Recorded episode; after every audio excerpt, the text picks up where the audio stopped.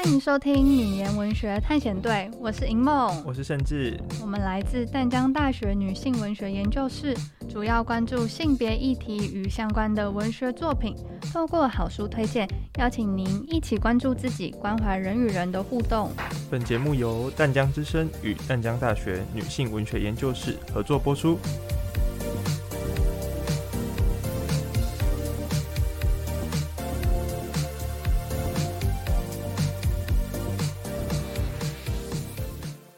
大家好，我们是女研文学探险队，我是银梦，我是盛志。这次要跟大家分享的是什么书呢？这次要跟大家分享的书是《观看流星的正确方式》，收录作者钟敏锐十七岁迄今所写的小说，篇幅短的有仅有数百字，长的则有几万字。本书他致敬海明威的《尼克亚当斯故事集》，他用相同的编排手法，以故事中主角的年龄来编排篇章的次序，总共有二十篇。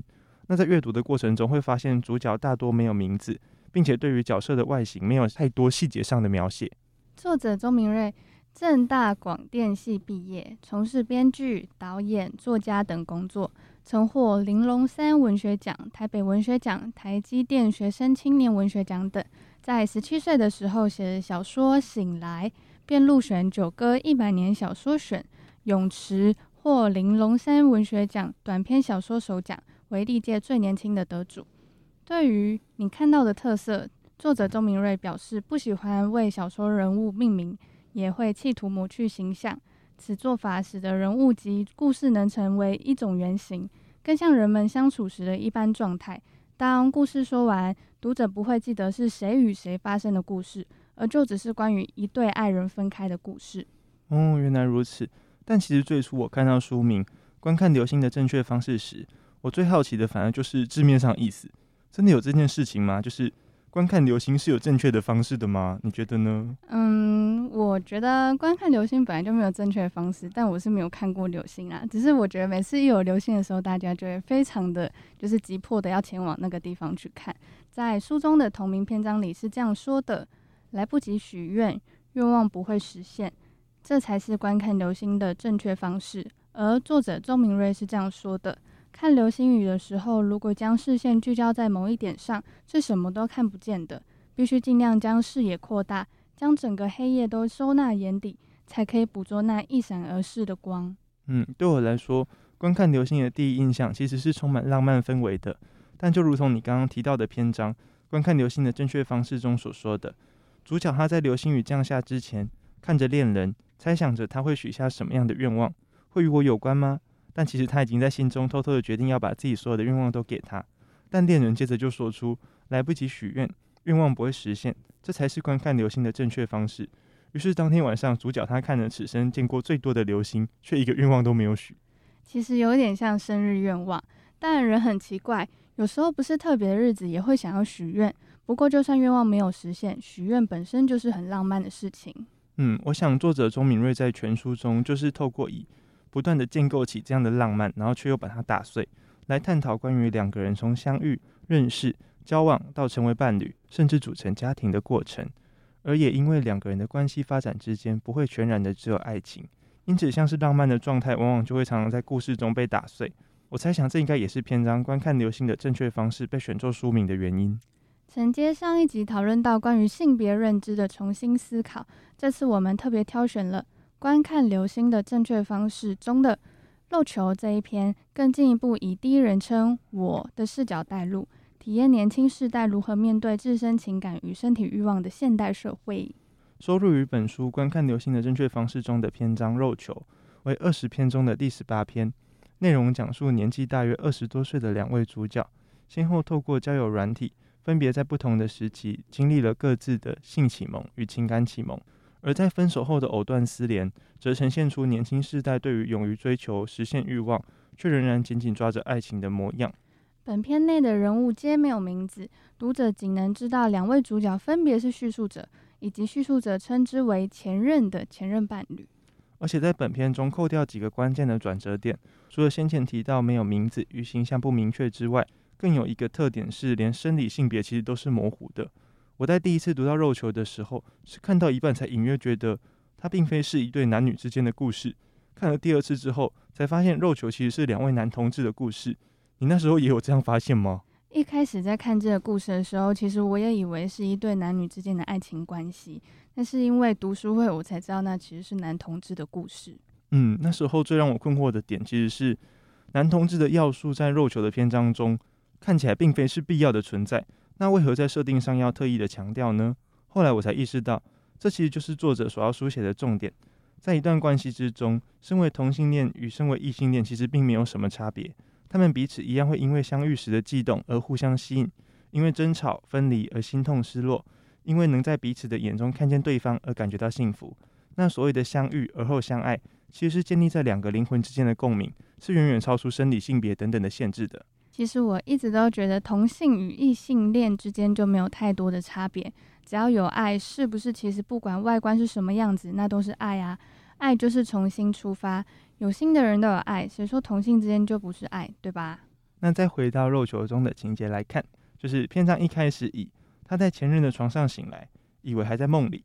单单透过一句简单的话，就明确的引起读者的困惑啊！为什么主角会在前任的床上醒来？这定是梦吧？但并不是，直接点出情况复杂的事实。感情历史相当单纯的前任对爱情的想象如偶像剧般浪漫。他的初恋是高中学长，彼此毕业后继续谈着远距离恋爱。不料学长因为一时的无聊好奇下载了交友软体，从前任不在的床上爬下，然后一阶一阶的爬上了其他人的床。嗯，而且这样的关系持续了一段时间之后，风声终于走漏。前任问学长和多少人有过关系时，他竟然也无法解释。他只说：“我只爱你啊，我从来没有对他们任何一个人有过感情。”前任对于学长这么说感到无法理解，只觉得自己已经被深深的伤害了。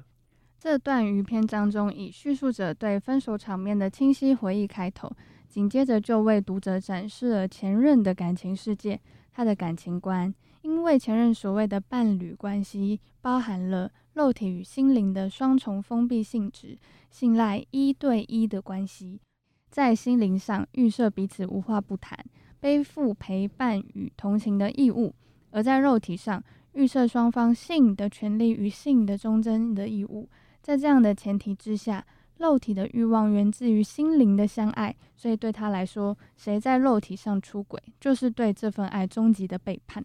不同于学长出轨的经验，主角对前任许下承诺，并且一心一意的专注在这段关系之上。并有意识地承担起陪伴的义务。亲密关系的建立本来应该是自我揭露、彼此认同与深化的过程，而这也是主角在当时遵循的做法。然而，在他也信赖的前任坦诚自己以前有过许多经验之后，与前任间的亲密关系并没有加深。前任在《漏球》这个篇章中是这样说的：“为什么你们要这样呢？你们不觉得能好好跟一个人在一起很好吗？”接着，主角淡淡的说起那些关于性的启蒙早于爱的事情，说明并不是在心里做了什么选择才变成这样，仅仅是性比爱先来找他。然而前任不懂，也逐渐将情人过去的性经验与感情现况混淆。学长出轨的身影也日渐重叠在主角身上，两人看似回应着彼此的信赖，诉说着彼此的不堪，但心理活动却如此的不同。前任因为恐惧而猜疑，在不断的试探与询问之下，换来主角的不耐烦。双方已经错失彼此，这段感情走入恶性循环。前任开始认为自己可能只是情人无数次性爱练习的翻版，感到惶恐不安。而主角无法让前任走出自己所造成的伤害，只能不断的付出不被理解的爱，最终往复折磨两人，终于迎来属于彼此的地狱。从这段之中触及到了一个人们一直都在讨论的议题，就是性与爱可以分离吗？那我想知道，就是对于这个问题，你有什么想法？我在这点上还是比较传统，或者说是保守。对我来说，性与爱两者仍然是一体的，就是他们是没办法独立存在的。那你呢？你又是怎么看的？性跟爱原本对我来说就是不能分离。可是我现在有比较开放一点了，就觉得人生可能就是要不断的各取所需。就是我是比较务实的人，就是我觉得只要不要伤害他人，就好像就没什么事情。嗯，那但既然谈到这个话题，就是其实我曾经在一本书叫做《爱为什么让人受伤》里面读到相关的学术理论，里面是针对情感资本主义的探讨。在时代迎来性解放的浪潮之下，欲望不再被需要压抑，被作为一种自然的需求来正视、追求并满足。但在这样的浪潮之中，作为背景的其实是资本主义式的架构。那人们的感情观其实也深受影响，于是人们在情感世界中开始学会精打细算，然后更加善于计较利害得失。但如果要判断你的利害得失的话，其实就是必须要有明确的度量衡的标准，就好像是你要先知道一个商品有多少的价值，然后你才可以判断它买了值不值得。那其实比如说在传统社会里面，性爱这件事情的发生，通常代表两个人在一段情感关系之中到达了一定的稳定度，就是它是一个里程碑的概念。当人们在现代，一切原本的基准都被解构了，代表说新的基准还未建立。然后，于是，一切的东西大家都没办法依循，就是你并不知道你要怎么认定现在的关系到达什么程度，然后就不再具有任何的确定性，于是大家就更加的容易自我伤害，容易迷茫，然后漂泊。在这个理论跟接下来想要跟大家分享的也有关联。熟悉男同志文化的读者们应该对猫的象征意义不陌生。作者周明瑞也表示，要不要来我家看猫？似乎是同志圈内惯常的约炮起手式。对，这让我联想到了在网络上不停流传“我家的猫会后空翻”的梗图。它的用法也都是向对方提问：“要不要来家里看猫咪后空翻？”然后猫咪就会露出“我听你在乱讲”的傻眼的表情。但我就不知道这个象征的意象是源自于哪里了。在肉球这个篇章中，两人分手后再次看见彼此是在交友软体上，前任以最近养了猫，以要不要来看猫作为理由约了主角。前任分手后不到半年，从先前的纯情转变到现在懂得诱惑的形象，令人惊讶。在交友软体上，人人经营自我的形象以符合市场的价值，而自我形象透过交友软体上左滑不喜欢，右滑喜欢这种行为来建立。而且说到交友软体，其实如果你一直滑喜欢，你反而会配对不到你真的喜欢的人，因为其实后台数据就会分析说你这个人就是摩西黑马赫，所以。大家就是不要一直滑喜欢，还是要就是多多看一下这个人的简介，然后也以防自己被骗。就跟大家补充一下。嗯，而且我对于目前的这个现象，就是还是不太能适应诶，就是没办法理解，就是在一段又一段的情感关系之中，怎么可以用那么轻巧的态度，然后快速的一个接着一个的替换。只是所谓的速食爱情，就是随时随地能线上与线下，就是使人们沟通变得，就是来往变得很片段，且握有切断关系、逃脱关系的主控权。所以在感情市场中寻求一个个恋爱对象的消费者，如此一来，人与人之间真实的互动变化成一次又一次的单一行动，自此性的关系就变得纯粹，与伴随着承诺的爱分离。没错，我前面提到的理论之中，这些与人约炮或是逢场作戏的关系，人们身在其中，拒绝真正的连接与互动，以宁可不要选择，然后来回避投入情感之后所带来的风险，这被他们当作是一种真正的自由。在篇章肉球中，前任由清纯转为世故，明白游戏规则，然后加入游戏，也都能从作者在背景铺陈中看出提示。故事一开始，主角便从白色的床醒来，流着汗。接受前任分手后养的白猫的磨蹭，洁白的床单承载了汗水、泪痕、血，还有白猫和属于前任的性与爱。读者能经由文本中属于前任洁白的固执的事物，领略出他个性中的洁癖以及背负的伤痕。在情节上，随着每一次白猫的出现而转场，此处也可以看出作者周敏瑞同时身为编剧与导演，对于镜头语言的熟练与掌握。